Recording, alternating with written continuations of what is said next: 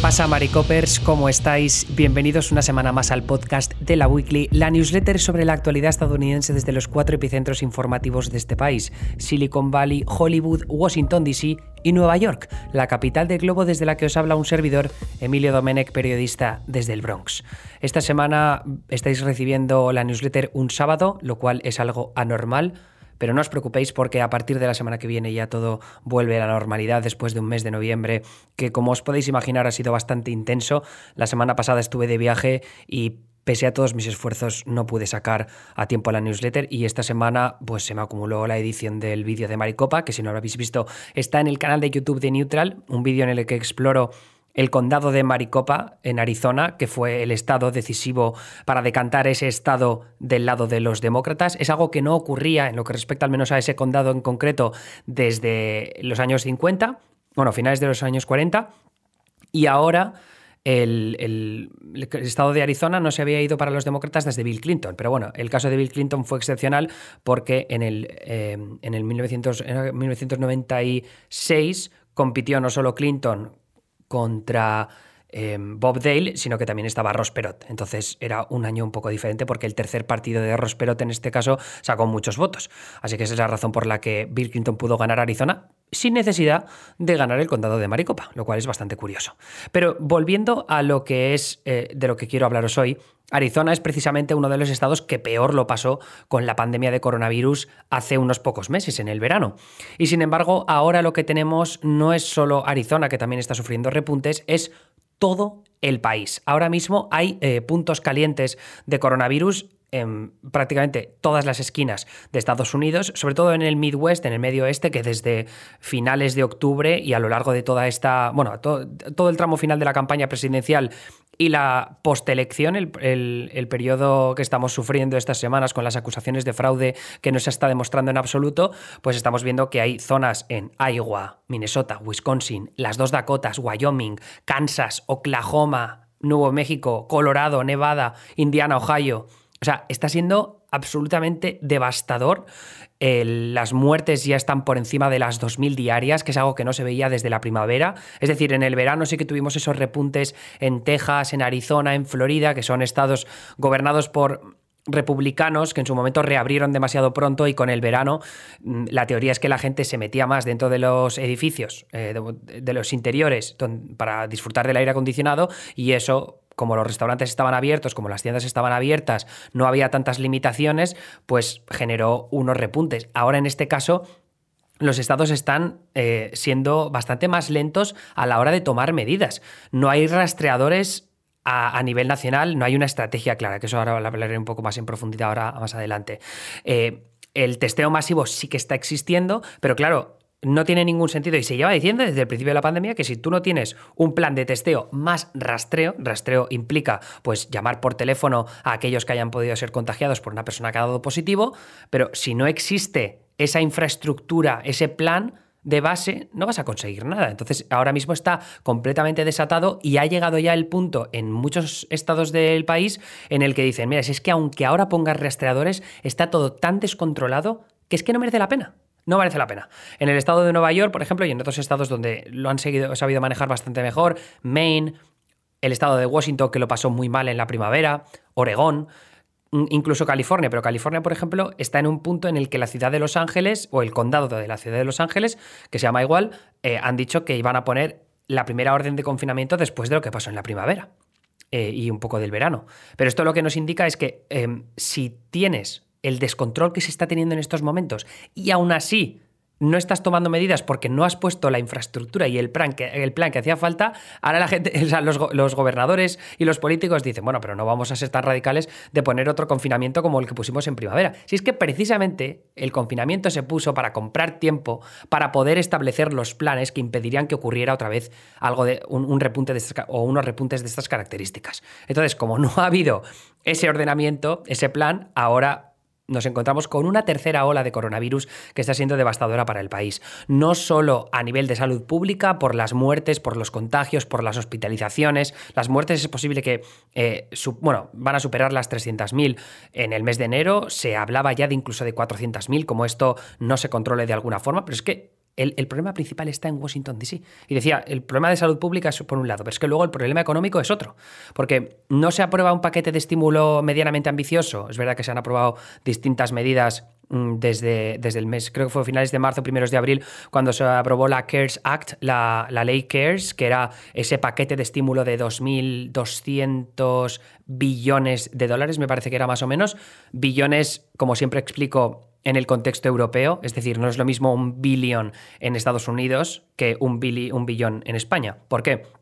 Porque un billón en España serían mil millones de dólares y un billón en Estados Unidos se conoce como un trillón, ¿vale? Esa es la diferencia. Pero bueno, bien, eso, un paquete de estímulo, la CARES Act, que se aprobó en su momento, era ayudas a las pequeñas y medianas empresas a través del Paycheck Protection Program, el PPP, que era un, un programa para eh, darle préstamos a las pequeñas y medianas empresas para que pudieran mantener empleados a sus trabajadores, ¿no? Durante la pandemia. Y como había confinamientos y demás, eso para lo que son restaurantes, tiendas pequeñas y demás, pues eh, era bastante importante. Luego también se daban prestaciones potenciadas al desempleo, de las que hemos hablado largo y tendido en este podcast y en esta newsletter a lo largo de los últimos meses, pero en lo que se basaba el paycheck, eh, perdón, las ayudas potenciadas al desempleo tú en Estados Unidos, en cada estado, tienes unas ayudas al desempleo específicas que te proporciona el gobierno estatal. Entonces, si te quedas sin, sin, empleo, a lo largo de un número determinado de semanas, normalmente me parece que son unas 21, tú recibes una ayuda al desempleo que va, pues depende del estado en el que vivas, pero puede ir desde 300 o 400 dólares a la semana hasta mil y poco a la semana, que está bastante bien. Eh, me parece que Massachusetts era uno de los que más tenía. Massachusetts, que es el estado donde está Boston. Eh, eh, pero entonces, pongamos un ejemplo. Imagínate que tú vives en Michigan y te dan 400 dólares a la semana de prestaciones al desempleo. Pues las ayudas potenciadas lo que hacían era que el gobierno federal daba otros 600 dólares a la semana sumado a lo que te daba tu estado. es decir, que en, Michigan, si tú vives en Detroit, estás, estarías cobrando mil dólares a la semana por esas prestaciones al desempleo. Es una forma de conseguir que la gente se quede en casa, ¿no? De mantener a la gente en su casa aunque no estén trabajando, para que pues también muchas empresas se puedan quitar ese peso de encima de no tener que em, despedir a sus trabajadores o, que si los despiden sepan que tienen esa red de seguridad económica para mantenerse. Pero claro, esas ayudas ya se están disipando, se están extinguiendo. De hecho, mucha gente ya ha dejado de cobrar las prestaciones al desempleo porque ya han pasado más de esas 21 semanas desde que perdieron su trabajo. Es cierto que hemos visto una recuperación económica progresiva bastante optimista en numerosos aspectos, pero también se está desacelerando esa recuperación económica. ¿Por qué? Pues por un lado, por el pesimismo que hay en Wall Street, o al menos el que había hasta hace unas semanas después de las elecciones, ahora ha sido un mes, bastante convulso. De hecho, la, la, bolsa se está disparando estos días, pero principalmente por la vacuna y porque ya se sabe el resultado de las elecciones, ¿no? Las vacunas, ahora tocar un poco más eso en profundidad, pero o sea, aparte de, lo que decía del Paycheck Protection Program, las ayudas a las pequeñas y medianas empresas, eh, las ayudas a hospitales, por ejemplo, a localidades y estados que los presupuestos pues, se han tenido que atar el cinturón porque tenían que atajar muchos problemas de salud pública derivados de la pandemia, esas ayudas potenciadas al desempleo y algunas otras medidas más que se tomaron en marzo-abril, pero que ya digo que se están extinguiendo. Las ayudas a los desahucios, por ejemplo, también se acaban ahora a finales de año y sin embargo hay un estancamiento total de las negociaciones en el Capitolio para poder pasar un nuevo paquete de estímulo. ¿Por qué? Bueno, ya lo he explicado alguna vez en este podcast, pero para los que no lo recuerden, tienes por un lado a los republicanos en el Senado, que tienen la mayoría, eh, porque todavía no se ha puesto la nueva, no se han puesto los nuevos senadores que han ganado o perdido. Bueno, no se han puesto a los que han ganado en estas últimas elecciones, pero de momento la mayoría la tienen los republicanos con 52 contra 48.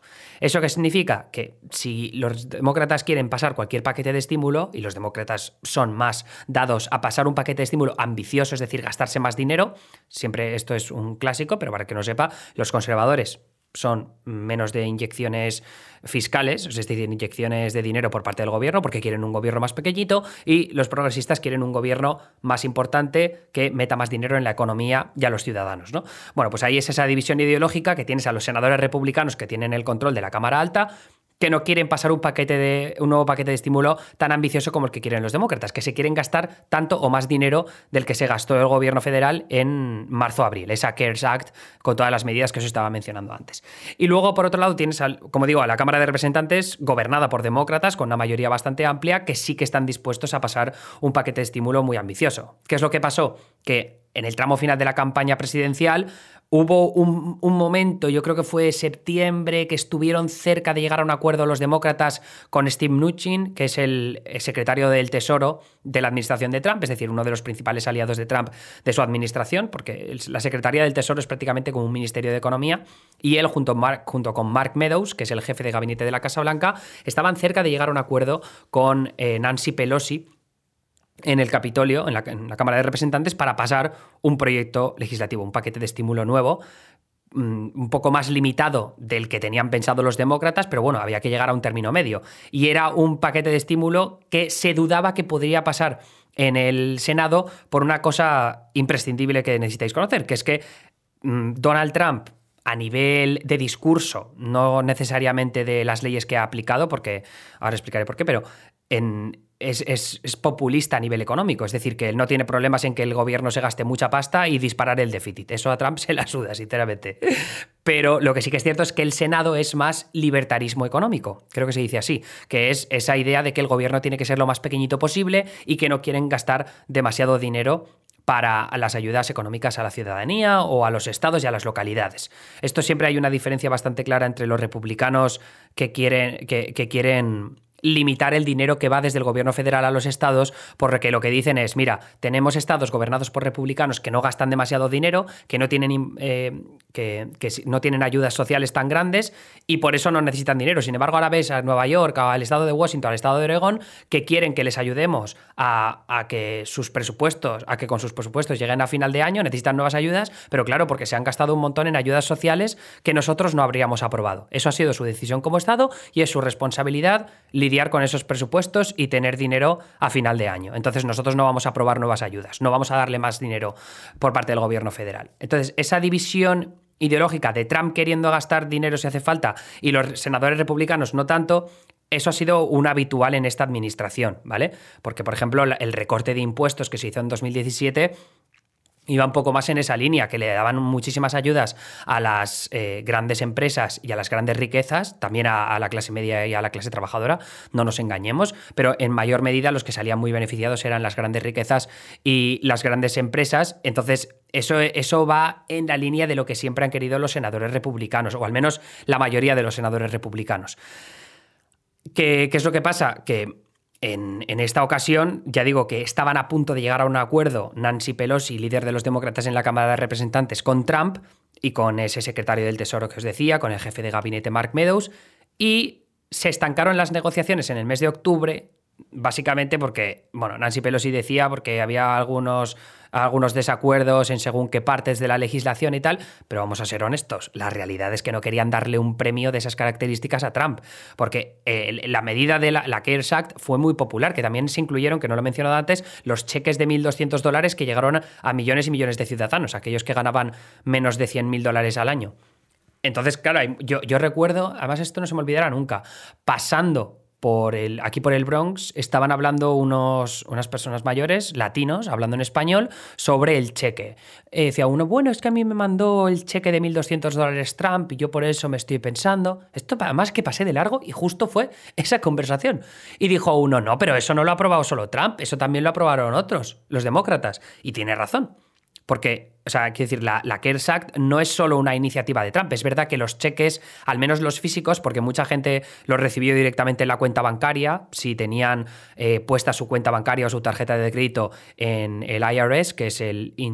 ¿Se llama así? El Internal Revenue Service, que es como el departamento fiscal del gobierno federal. Entonces, si tenías puesta tu cuenta bancaria y tu tarjeta, o tu tarjeta de crédito, te llegaba directamente el dinero a tu cuenta. Pero había gente que recibía un cheque del gobierno en su casa por correo. Entonces, cuando sacaba el cheque, estaba la firma de Donald Trump, que es algo que pidió poner él. Así que hay mucha gente que interpretó que ese dinero llegó directamente del Ejecutivo, de la Casa Blanca, cuando en realidad es una negociación, un acuerdo al que llegaron los demócratas de la Cámara de Representantes, los republicanos del Senado, que tenían mayoría, aunque fue un acuerdo que se votó a nivel bipartidista, y luego la Casa Blanca que lo firmó, ¿no? Trump tuvo que firmar eso para ejecutar la ley. Pero claro, decir que es solo de Trump es, es que no es cierto, ¿no? Es injusto también. Pero bueno, había, podía existir esa percepción entre mucha gente, ¿no? Que no está tan informada. ¿Qué es lo que pasa? Que si tú apruebas un paquete de estímulo súper ambicioso, le das nuevos cheques a la gente, eh, pones nuevos préstamos para pequeñas y medianas empresas, ayudas a localidades y estados, bueno, que en ese caso los republicanos no querían, pero whatever, eh, al final eso va a ser crédito o mm, renovada popularidad para Trump en el tramo final de la campaña presidencial más importante de todos los tiempos. Entonces, claro, Nancy Pelosi dijo, ni de coña. ¿Es una irresponsabilidad por parte de Pelosi y los demócratas? Sin ninguna duda. De hecho, recibió presiones por parte de congresistas más progresistas, ¿no? Rocana, que es un eh, congresista que representa un distrito muy de Silicon Valley, pero es muy progre, es de hecho parte del caucus progresista de la Cámara de Representantes, pero él dijo, oye tío, acéptalo, ¿sabes? La gente se está, hay gente muriéndose de hambre, literalmente. Hay decenas de millones de personas con inseguridad eh, alimentaria en estos momentos en Estados Unidos. Me parece que son, eh, se ha triplicado la cifra eh, según cifras de Jeff Stein, un periodista del Washington Post, en lo que va de pandemia. Duplicado, triplicado, que es una barbaridad esas cifras. Ahora, hablaré más de esas cifras económicas tan eh, pesimistas.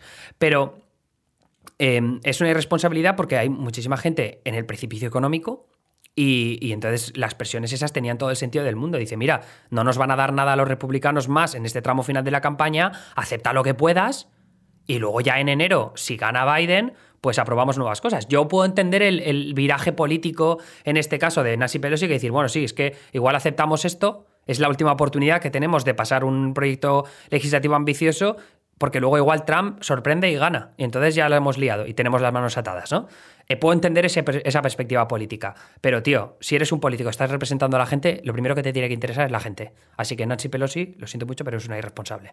Así que en este tramo final de la campaña no se aprobó nada. Ahora Trump ha perdido las elecciones, está centrado en el fraude electoral inexistente y estamos, aquí, dale de que dale con ese tema, y el Capitolio sigue con las negociaciones estancadísimas. Y vamos, esto es la conocida como Lame Duck Session, que es la sesión que transcurre entre mm, primeros de. O sea, desde las elecciones hasta que se pone o se jura a los nuevos congresistas, nuevos senadores y también luego el 20 de enero al presidente de Estados Unidos. Y, ahí hay un momento, pues que son prácticamente dos meses en los que se, tiene, se, pueden pasar cosas adelante. Por ejemplo, se pueden aprobar nuevos jueces, que es algo que Mitch McConnell va a querer hacer seguro.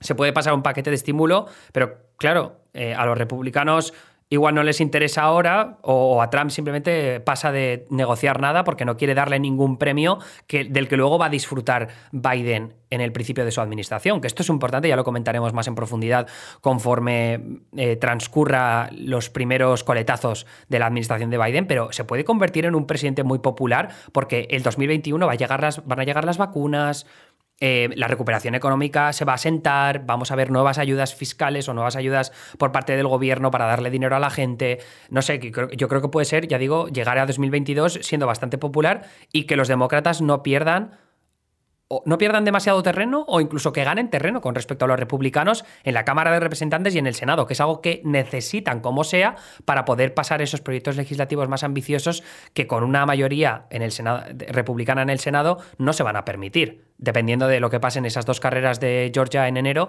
de las que ya hablaremos a lo largo de estos meses. Entonces, eh, lo de las vacunas, pues mucha esperanza en estos momentos. Se ha visto a través de la bolsa, como decía antes, en Wall Street, eh, principalmente gracias a las vacunas de Moderna y de Pfizer. Las de AstraZeneca ha tenido un poco más de polémicas. De Sputnik, pues siempre no sabemos si fiarnos o no, aunque aquí los, críticos más con, con las agencias de seguridad estadounidenses, la CIA y tal, me dirán, eres un vocero de, de, la CIA y del FBI, del Estado Profundo. Pero bien, yo de momento, ¿qué queréis que os diga? De Putin no me fío demasiado. Así que en, el, en la newsletter tenéis un poco analizado más en profundidad todo el tema este de las vacunas, pero yo lo que sí que quiero es que leáis eh, uno de los artículos que os recomiendo sobre lo que ha pasado en Michigan con todo el tema de las acusaciones de fraude electoral, porque me ha parecido interesantísimo y que ahonda en profundidad en todo lo que ha salido mal en ese estado de Michigan, pese a que Biden ha ganado las elecciones allí por 180.000 votos, creo que son. Y luego también eh, los vídeos que he compartido de The Weeknd, un poco para criticar esa injusticia que se ha cometido con él en las nominaciones de los premios Grammy, Grammy, creo que es el perfecto complemento a este podcast. Ya sabéis que si estáis escuchando este podcast en Spotify, en iTunes o en otra plataforma de streaming, esto va como parte de la newsletter La Weekly, laweekly.com. Eh, o emiliodomenech.com también os llevará ahí directamente, pero ahí podréis ver eh, todo lo que estoy hablando ahora de esto, de los artículos recomendados y demás historias, ¿vale? Si os suscribís de pago, ya sabéis que podéis recibir también un podcast extra cada semana. De hecho, el de esta semana voy a hablar, eh, lo enviaré mañana domingo, pero voy a hablar sobre eh, el futuro político de los republicanos. ¿Cuáles son los candidatos que ya suenan para las primarias republicanas de 2024, que me parece un tema que me encanta. Ya ha terminado las elecciones y ya estoy hablando de las siguientes.